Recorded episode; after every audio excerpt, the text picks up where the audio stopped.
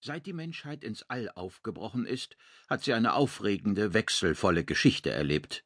Die Terraner, wie sich die Angehörigen der geeinten Menschheit nennen, haben nicht nur seit Jahrtausenden die eigene Galaxis erkundet, sie sind längst in ferne Sterneninseln vorgestoßen.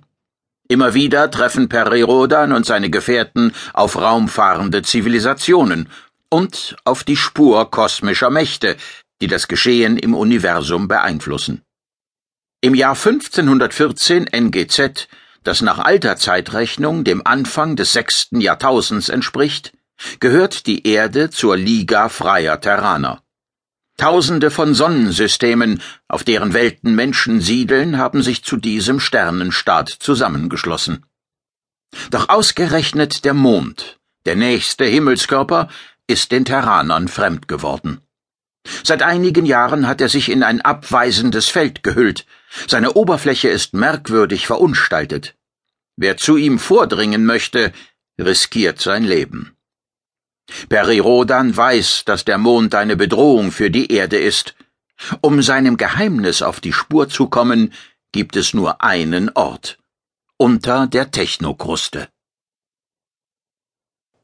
Ihre Herrlichkeit durchdringt das Weltenall.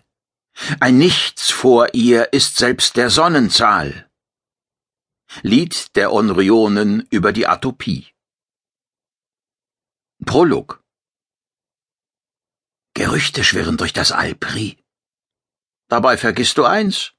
Es gibt kein All mehr.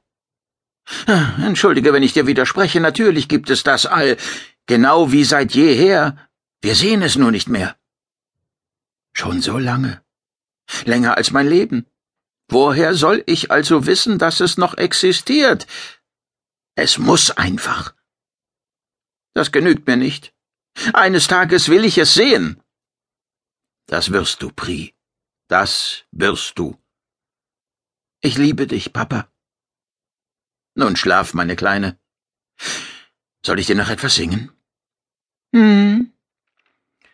Hush, little baby, don't say a word. Mama's gonna buy you a mockingbird. If that mockingbird don't sing, Mama's gonna buy you a diamond ring.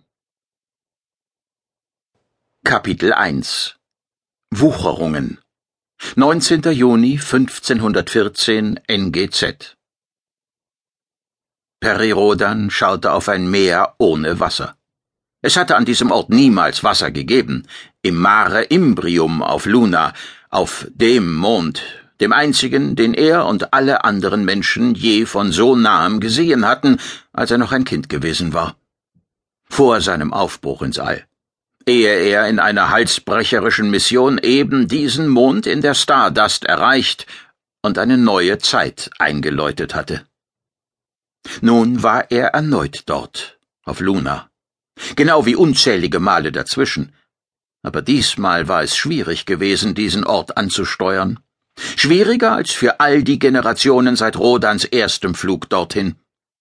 Die Strecke von der Erde zum Mond war eigentlich nur ein Katzensprung für die moderne Technik, oder weniger als das.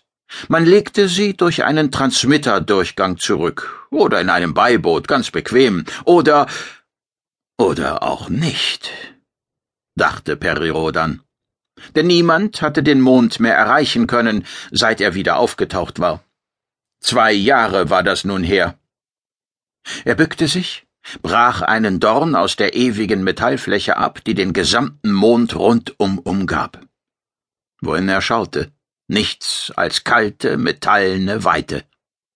Keiner der hochdekorierten Wissenschaftler in der gesamten Galaxis wusste, wie es zu dieser bizarren Veränderung des Mondes gekommen war und was auf Luna vor sich ging. Von der Erde und dem Weltraum aus beobachteten die Menschen schon lange den Mond, aber seit seiner Veränderung war ihm niemand so nahe gekommen wie nun Perirodan und seine drei Begleiter. Sie standen mitten auf dem gigantischen, fahlgrün leuchtenden Geflecht. Es umhüllte den Mond nicht glatt, sondern war von einer Unzahl aus Wucherungen und Aufbauten verbaut. Rodan wog den Dorn in der Hand.